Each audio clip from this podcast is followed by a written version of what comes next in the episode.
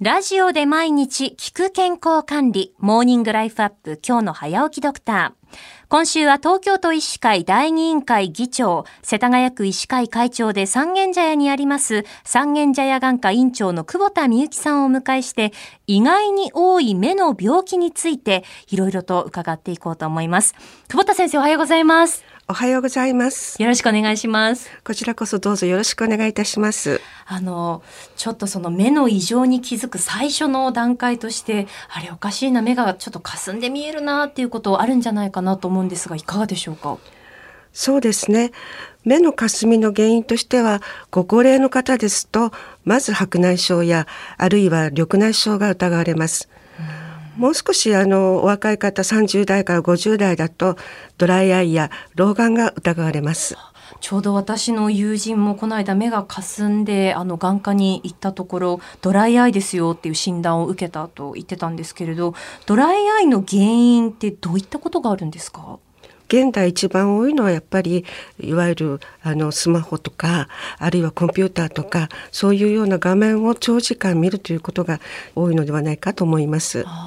例えばですけれどこのまあコロナ禍で在宅勤務になった方も多いと思うんですけれどもそれであのドライアイの人例えば増えたといった実感ってあったりしますか？ありますね。特に小学校のお子さんとか、学生さんがあの自宅であの授業を受けられるっていうことがあるので、はい、そういう場合あのやっぱタブレットを使って授業をす,、るともうそれまででもゲームとかでずっと目を酷使しているのに さらにそういうものが増えてきてやはりあの割と若い方たちのドライアイっていうのも増えてきております。このドライアイの治療法どうなってますか？まずは点眼治療ですね。目薬ですね。目薬です。目薬も何種類かありまして、いろんな段階があるんですけれども、それはまず眼科の先生に診察していただいて、一番適切な目薬を選んでいただくっていうのが重要だと思います。それからその後、まああのその次の段階としてはあの涙点プラグっていうのがあります。はい。それは涙の出口のところ流れていく出口のところをシリコンのプラグで塞いで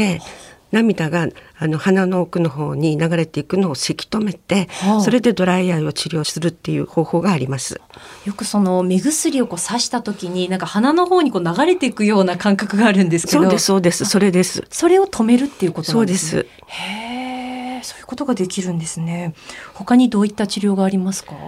えこれはまだあの本当に保険診療で認められてはいないんですけれども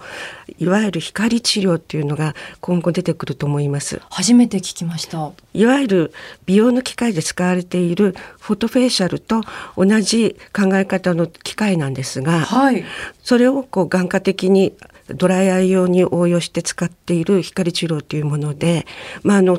ドライアイの原因でもマイボーム腺の機能不全っていうものが原因になっている方にその治療の適用があるんですが、その光治療をマイボーム腺のところに当ててもともとのマイボーム腺の機能を改善させてドライアイを治療しようっていうそういう方法も出てきてます。あのフォトフェイシャルのその技術を応用してっていう話でしたけれども、はい、フォトフェイシャルってよくそのあの皮膚科に行くとたまにそういうポスターやチラシを見かけるんですけれども、はい、もともとそのいわゆるシミとかの治療でこう使っていたっていうところですよね。はい、そうです。それがこう目に応用できるんですね。えー、私も最初その話を聞いた時はびっくりしたんですけれども、はい、海外の論文とか読みますと、はい、あの効果を上げているようです。へえ。あのまあドライアイこう治療の方法様々ありますけれども、はい、その前の段階ドライアイにならないようにするためにこう気をつけることってどういったことがありますか？そうです。ね結構あの例えばコンピューターの画面とかあるいはあのスマホとかをご覧になってる時ってまばたきが皆さん少ないんです。そうです。集中しすぎてしまって、ね、ついついまばたき忘れちゃいますね。ですからまずあのきっちりまばたきをするということ。それから長時間あちょっと目が疲れたなと思ったら一時その作業を中止してまあ目薬をさすなりして目を休めてあげることですね。はい